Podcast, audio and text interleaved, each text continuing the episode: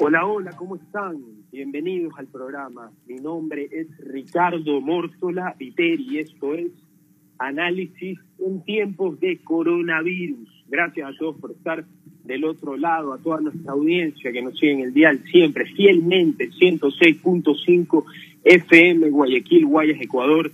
También nos siguen en www.marielatv.com, esquina superior izquierda de la página web luego de Radio Juego, le ponen play y nos podrán escuchar desde cualquier dispositivo, en cualquier parte del mundo. También gracias a todos los que nos siguen en Facebook Live. Es un placer tenerlos con nosotros.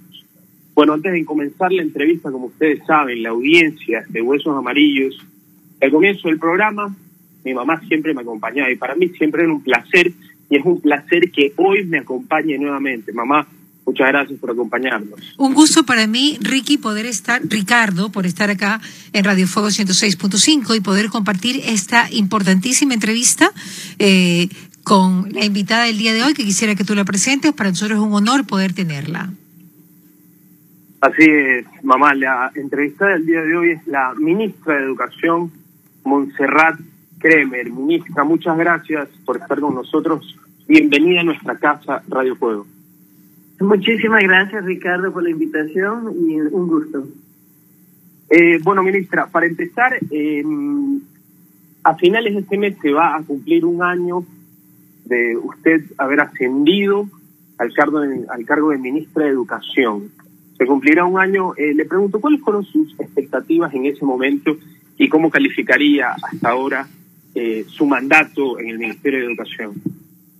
Bueno, en el momento que fui convocada, eh, fui convocada por el presidente y a través también del rector de la Universidad de San Francisco de Quito, Carlos Montúfar.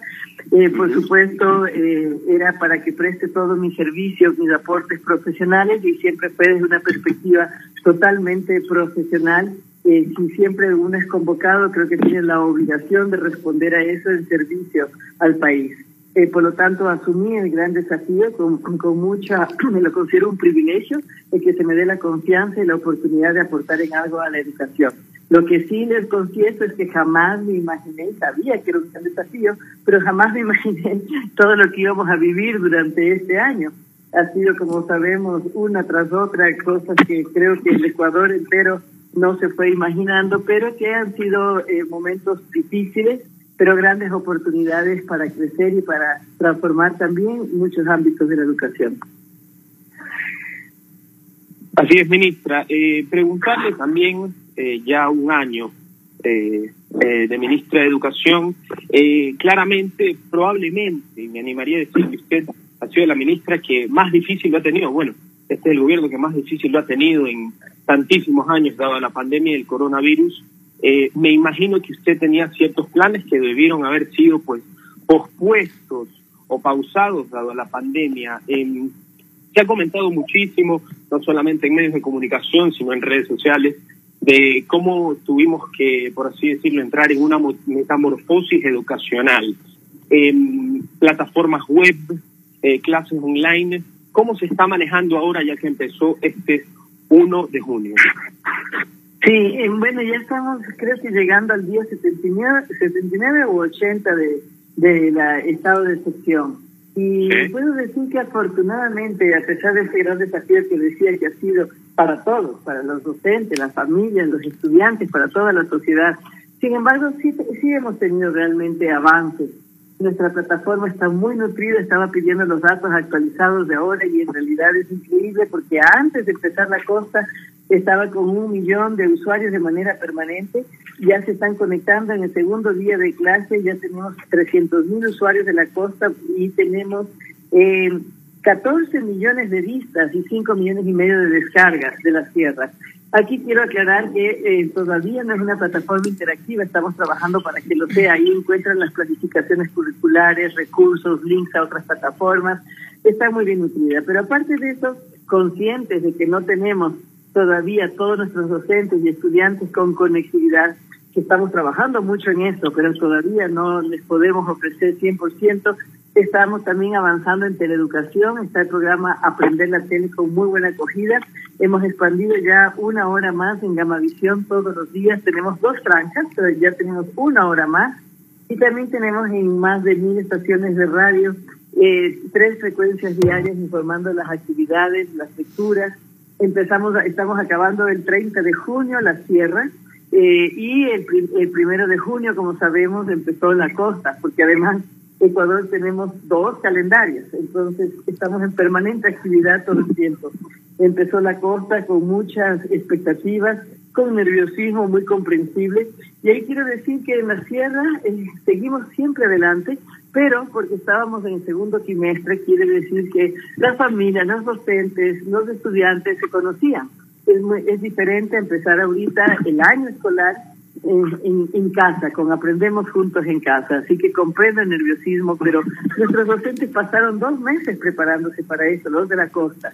Dos meses capacitándose y en ese sentido creo que empezamos preparados y listos desde todos los medios. No quiero solamente decir el medio virtual, tenemos el gran reto de continuar ofreciendo conectividad, pero al momento estamos trabajando también con los otros medios. Señora ministra, eh, Mariela Viteri, ¿cómo le va? Un gusto poder tenerla acá en el programa.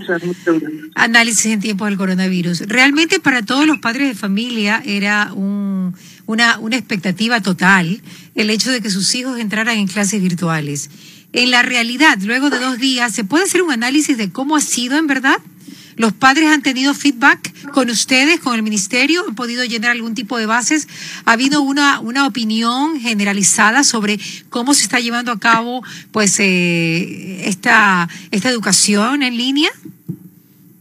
Bueno, todavía es poco tiempo, pero obviamente creo que ya poco a poco se va comprendiendo que no solo es en línea, y que en ese sentido baja un poco el nerviosismo y la tensión de la angustia de los padres que decían, si yo no tengo para internet, si yo no tengo computadora, saco a mi hijo de la escuela. Exacto. Eh, hemos repetido mil veces que hay otros tipos de apoyos y que por nada del mundo queremos que abandonen la escuela. Un niño que abandona la escuela realmente se afecta toda su calidad de vida y por eso estamos dando todo tipo de apoyo para que sigamos el año escolar en la sierra como le hemos dicho, siempre y cuando entreguen el portafolio y todo, pasarán el año. En lo mismo en la costa apoyaremos y apoyaremos contra la entrega del portafolio, a fin de que de verdad eh, sabemos que el niño no puede a lo mejor mandar el deber por internet, que a lo mejor no puede salir a imprimir, porque entre otras cosas les pedimos que no salgan de casa. En fin, eh, así que lo que tratamos de evitar es el abandono de la escolaridad y de ofrecer todo tipo de apoyo emocional. Cada familia tendrá un tutor que lo acompañe no solo para los aprendizajes, sino también para otras necesidades. En la medida en que las familias se vayan dando cuenta de eso, va a bajar el nerviosismo y la tensión con seguridad, como nos pasó en la sierra, donde finalmente todos decían, bueno, hemos estado juntos, de una u otra manera hemos estado conectados, y eso es lo importante y hemos ido superando todos. Claro, dentro de la casa, eh, cuando la mamá trabaja, eh, señora ministra, ¿cómo, ¿cómo se supone que se va a manejar el tema internamente? Usted, usted que es una, una, una educadora, una docente, que sabe todos los aspectos de la educación, ¿cómo les recomendaría a las mamás que hagan este proceso? Cuando la mamá tiene que salir a trabajar por el tema de la semaforización. Ajá, exacto. Cuando tiene que, un hijo de dos o tres años, perdón, de cuatro o cinco años, y la mamá tiene que salir a trabajar, y el niño obviamente es distraído, el niño es inquieto, ¿cómo usted recomendaría y cómo direccionaría pues esta, esta enseñanza en casa? Sí, la educación inicial es muy especial cuando están en casa y cuando los papás también están en casa, por supuesto. Eh, tenemos una serie de guías y recomendaciones para la familia, porque en ese caso los tutores y los docentes hacen énfasis en la comunicación con los padres con el fin de tutoriarlos a ellos para que ellos realicen actividades con los niños de todo tipo para el desarrollo de las habilidades cognitivas y habilidades emocionales.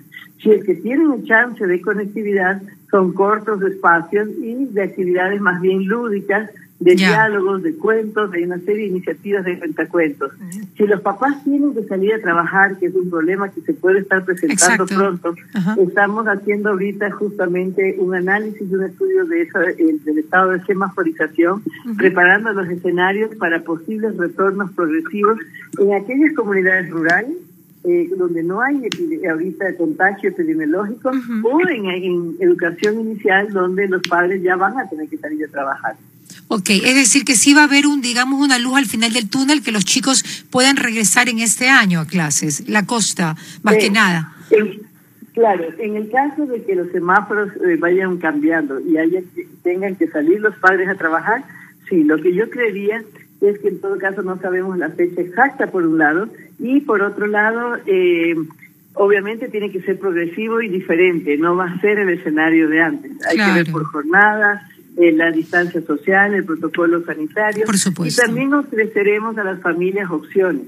Eh, podrán ejercer educación en casa, que es el homeschooling llamado internacionalmente, o educación abierta, que es una combinación de las diferentes tecnologías y distancia, o presencial. Es decir, tanto las instituciones como las familias tendrán diferentes opciones porque no podríamos jamás forzar a una padre o madre que mande a su hijo a la escuela si tiene temor. Exactamente. Muchas gracias, señora ministra. Ricardo. Eh, ministra, preguntarle, hace un mes eh, usted mencionó en una entrevista en una cadena de televisión muy importante en el país mecanismos para salir adelante. Eh, usted mencionó que están trabajando en esto, pero algunos colegios eh, están generando sus propios programas de financiamiento, comités tripartito entre padres, administrativos y docentes. Eh, en muchos casos, según lo que usted dijo, no hubieron acuerdos en pensiones diferenciadas que pudo que podría ser un arma de doble filo, ya que reducción de pensiones es reducción de presupuesto, por ende reducción de empleos. Pasado ya un mes, eh, ¿Cuál fue la solución que tomaron? ¿Siguen meditando cuál es la posible solución? ¿Cuál es la situación en este momento, ministra? Bueno, afortunadamente cuando las escuelas eh, de educación particular y también de la fiscal querían empezar en mayo, porque decían que ya estaban listas, eh, se les pidió justamente ese requisito de los acuerdos, de una forma de empezar a fomentar ese hábito del diálogo y de los acuerdos de la comunidad educativa, y lo lograron eh, con estas, cada una con diferentes modalidades. El ejemplo que usted me puso es uno muy valioso y como esos ha habido otros ejemplos de becas, de aportes, etcétera. Pero lo importante aquí es de lado y lado, ¿no? Compromisos de los padres una vez que eh, ya han llegado a un acuerdo, un compromiso de seguirlo adelante, porque si los padres también se resisten a pagar las pensiones, obviamente es un problema para la institución educativa. Tenemos muchos traslados de la educación particular a la educación fiscal, porque hay escuelas que están cerrando, escuelas particulares que están cerrando. Entonces, eh, en ese sentido, seguimos, el, el próximo año no se subirán las matrículas, no se subirán las pensiones de este próximo año lectivo de costas, por supuesto, no se suben. Eh, como sabemos, están llegando acuerdos en relación a los descuentos por emergencia y después en la sierra tampoco se subirán las pensiones y las matrículas, de acuerdo no de la los descuentos de emergencia, sino del año anterior, porque esperemos que hasta septiembre ya hayamos superado la fase de la el pase de quedemos juntos en casa. Así es, ministra. Eh, preguntarle sobre una información que se publicó hace un par de días de fuentes como la UCSG Noticias, en Twitter, Red de Maestros e incluso la Posta S eh, bueno, Vinicio Vaquero renunció a ser viceministro de Gestión Educativa.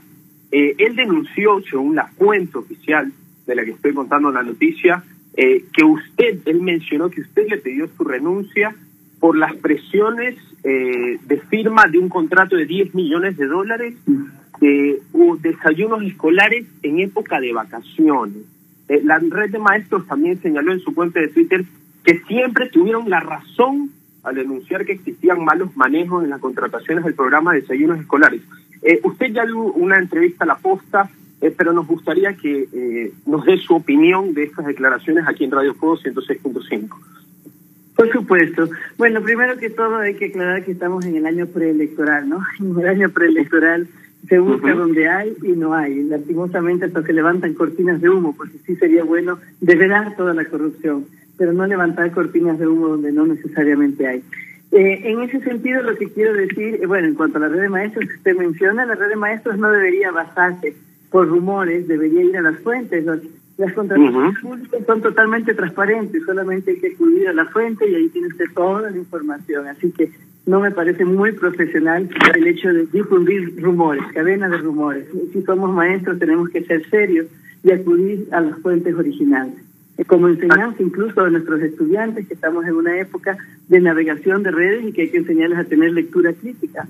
En cuanto a mi, a mi eh, ex viceministro, eh, tal como lo decía hoy de mañana, En el caso de la alimentación escolar es un contrato muy complicado porque cuando los dos regímenes están al mismo tiempo, el Estado reparte 2.900.000 colaciones al día. Solamente calcule la logística, la rigurosidad en el seguimiento de la calidad de, eh, de ese producto y de esa distribución, almacenamiento y demás.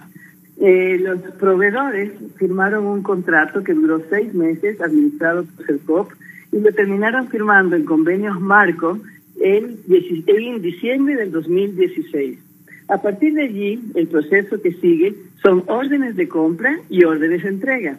Las órdenes de compra pasan por el subsecretario porque ya está dictaminado todo, por la contratación que hizo CERCOP, que es el administrador del contrato. Nosotros como ministerio solamente hacemos órdenes de compra y órdenes de entrega. En la contratación ya se establece que ellos tienen la obligación, por supuesto, porque no, no hay otra forma que más, ellos tienen la obligación de beneficiar de manera eh, indirecta en, el contrato, pero directa, proviéndose de la cantidad de leche de los pequeños agricultores y ganaderos. Eh, esos son sus proveedores, para alcanzar a este monto. Eso está dentro de, los términos de la contratación. Pero aparte de eso, cuando se hace la orden de compra de acuerdo a las necesidades y precios congelados, que es 0.32.3 centavos, una, un tarrito de leche en Tetra Pak y una galleta multiintegral. Yo quisiera que usted, que está congelado desde diciembre del 2016, si nosotros vamos a un supermercado, ¿a qué precio estaría eso ahorita? Esa a veces es la única alimentación de un niño al día. A veces son cinco menús. Eh, entonces, ¿cómo se hace el proceso? El de la orden de compra pasa por el subsecretario desde el área de la alimentación escolar que tenemos en el ministerio pasa por su secretario, su secretario lo invita, a, lo lleva a la, a la coordinación administrativa financiera y desde allí se hace la orden de compra con nuevos términos de referencia de acuerdo a los convenios marcos. La, esta orden de compra, a su vez, genera órdenes de entrega, es decir, órdenes inmediatas. Ahorita necesito para marzo, fue la última que se hizo. Necesito para marzo cierra. Eh, se pidió para la sierra, para marzo, y justamente en ese momento vino el estado de excepción. Eh, a partir, pero esa, la, orden de entrega no la firma ni siquiera, no va ni siquiera a la coordinación administrativa financiera, va directamente solo al subsecretario. En ese sentido, lo que quiero aclarar es que nunca tuvo presión de ningún lado, porque son procesos, son procesos que ya siguen de manera sistemática. Eh, por supuesto, cuando llegó marzo y vino el estado de excepción, por supuesto que vino el intercambio de ideas. Y qué hacemos ahora, cómo llamamos a las familias, a los colegios y usted se acordará toda la cantidad también de debate que había al respecto porque decían cómo van a llamar a las familias si estamos en plena eh, estado de excepción, se recordarán de eso. Por supuesto dijimos, perfecto, no procedemos hasta no tener eh, total seguridad de protocolos sanitarios. Eso lo hemos venido haciendo, hemos cumplido con la entrega llamando voluntariamente a docentes, familias, directivos que han acudido con una solidaridad increíble. Eh, los procesos han sido nítidos y de total cumplimiento de los protocolos sanitarios y hemos podido entregar a cada niño 15 días de su colación escolar. Eh, por lo tanto, no tiene mucho sentido la aseveración del ex viceministro al decir que se sintió presionado. Él dice que lo hemos presionado para la costa, vacaciones. Como les digo, no es eso.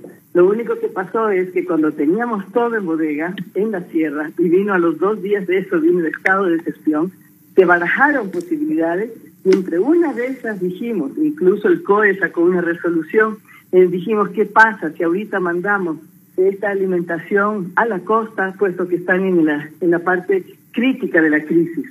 Eh, y después se decidió que no, que no tenía sentido y que procedíamos más bien con la entrega en la sierra y que cuando los niños regresen a la escuela en la costa veríamos cómo se hacía con la alimentación de la costa. Pero realmente, señora ministra, que este tipo de cosas pueden pasar internamente. Uno realmente, pues, eh, hay cosas que no las puede manejar.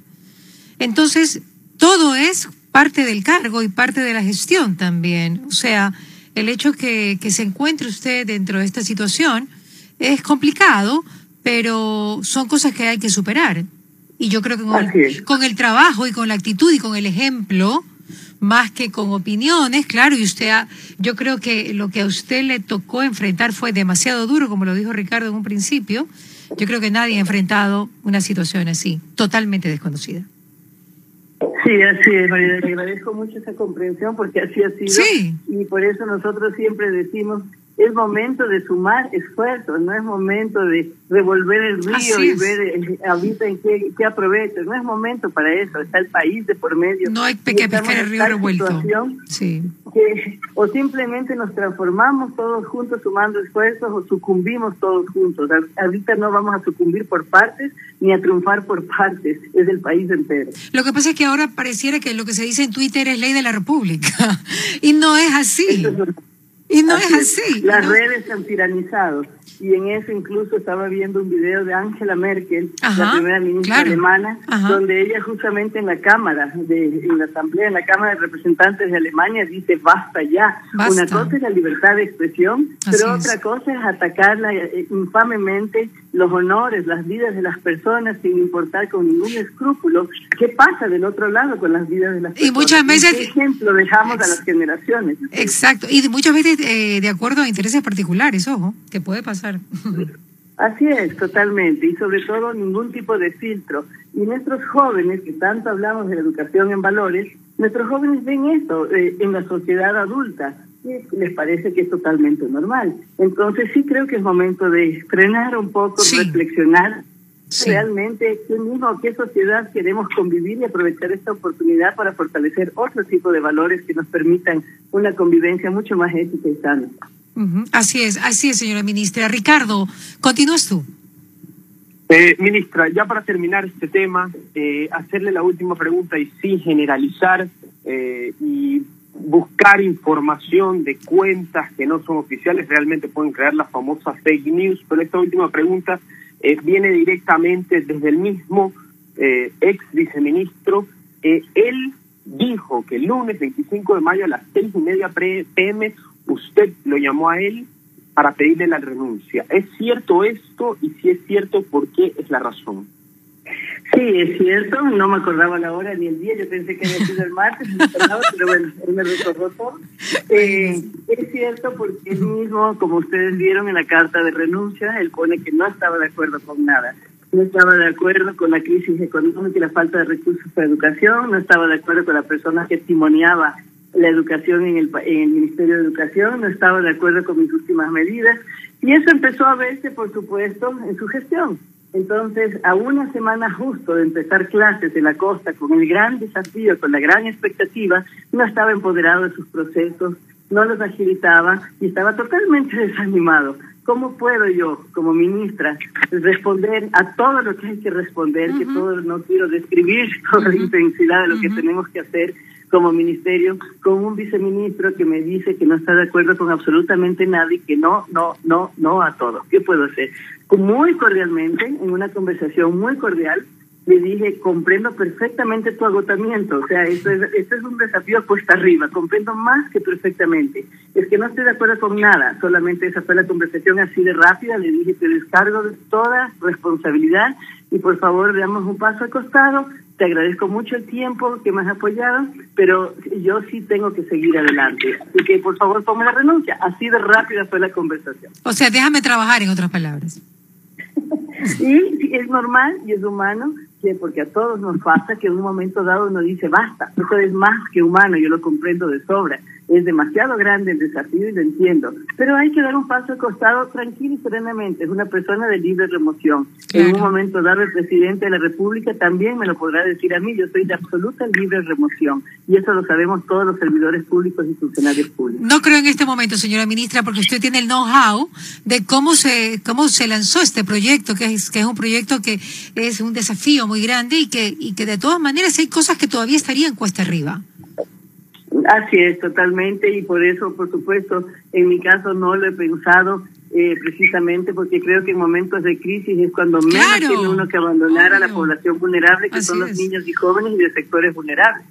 Así es, y eso es lo que estamos eh, nosotros viendo. Yo realmente tengo muchas amigas que tienen a sus hijos chiquitos y también es una bonita experiencia que sus, tanto que habían anhelado que quedarse en casa y estar con sus hijos, bueno, ahí está. Ahora sí disfruten, porque uno tiene que colaborar y poner también de su parte, ¿no? No todo te puede venir ya solucionado. Y justo lo que acaba de decir, nosotros siempre decimos, si tuviera tiempo. Bueno, llegó la oportunidad. Llegó. El nos ha escuchado. Así es, así es. Ricardo, ¿finalizas con algo?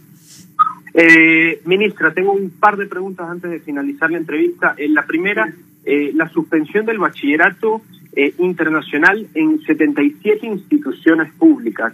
Eh, me gustaría saber eh, su opinión y preguntarle de por qué se tomó esta medida, se planea retomarla en algún futuro y dado a que el bachillerato internacional le ofrece muchísimas oportunidades a chicos eh, de excelentes notas, de excelente rendimiento académico, ¿cómo se va a suplir eh, ese beneficio que le ofrecían los chicos del bachillerato internacional? Sí, ahí decir que en estos momentos difíciles nuevamente hay que tomar en verdad decisiones difíciles. Una de esas fue poner costos sus beneficios en el programa de bachillerato internacional que tiene un costo porque finalmente es una franquicia externa, excelente, validada internacionalmente, por eso ha estado siempre en el país y por eso espero que la podamos retomar nuevamente. Pero como he dicho, eh, nos costaba al Estado cerca de 7 millones 300 mil dólares al año, eh, había 6 mil chicos beneficiarios, es decir, cerca de 1.500 dólares por estudiante de los cuales solo el 17% de estos 6.000 accedían al diploma eh, de bachillerato internacional, que en sí es un diploma que no es que le da un plus muy extra para la universidad ni para nada, es decir, le da una excelente formación. Pero en ese caso nosotros tenemos 4.000 docentes muy bien capacitados en bachillerato internacional que siguen impartiendo la misma calidad en la oferta educativa de bachillerato. Por lo tanto, con mucho, lo lamento mucho porque valoro mucho el modelo de bachillerato internacional y esperamos poderlo retomar en futuros próximos. Pero en este momento ese costo no era posible abordar. Hay otras prioridades. Así es, ministra. Eh, una última pregunta antes de agradecerle por haber estado con nosotros en la entrevista. Eh, algo que pues muchos padres tienen su opinión sobre esto es la prueba ser bachiller que es una prueba que la toman todos los alumnos antes de terminar eh, el colegio, antes de graduarse. Eh, ha habido mucha polémica con esta prueba porque a algunos les parece injusto que sea una medida para el cual tú puedas decir si el alumno se puede graduar o no. Y ministra, eh, le puedo decir que, como usted sabrá, estas pruebas se esparcen por los celulares de los chicos. Antes de que se tomen las pruebas oficiales, le puedo decir que yo he recibido en grupos de mis amigos las pruebas ser bachiller antes de que se tomen. ¿Cómo planea el Ministerio de Educación sanear esto en el futuro? Sí, la verdad, eh, una vez que se aplicaron las pruebas en la costa, que fue la primera vez que yo estando en el Ministerio se tomaron, y escuchamos todas justamente las reflexiones y, y las dudas las inquietudes de todos los diferentes actores, en articulación con Celestit, con Ineval, decidimos separar por completo el proceso de promoción de bachiller de ingreso a universidad. Es decir, el ser bachiller como tal ya no volverá como tal, es decir, la misma prueba tanto para graduarse como para ingresar a universidad. Eh, lo que sí durante la pandemia, por supuesto, eh, también eliminamos la prueba de, de examen de grado y es un proyecto final, como le hemos explicado.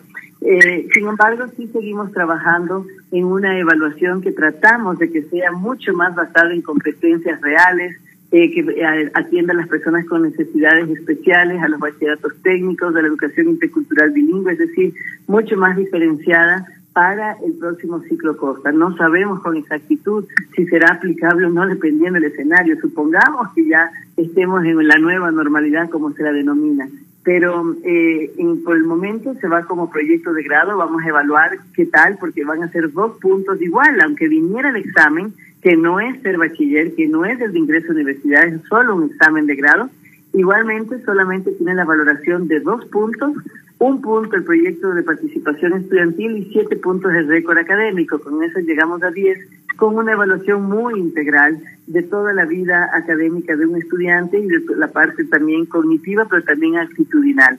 Eh, así se mantendría, aunque fuera prueba en vez de eh, proyecto de grado. Evaluaremos qué tal el proyecto de grado para ver cómo se puede todavía quizás modificar o no el examen de grado. Y se necesita estar trabajando por su lado eh, con sus respectivos mecanismos de ingresos para universidad. Bueno, y también que los chicos dejen de copiar, pues señora ministra, ¿cómo es eso que se pasan las cosas por celular? ¿Qué pasó? Yo creo que son actitudes individuales de, de valores y de ética que tienen que manejarse.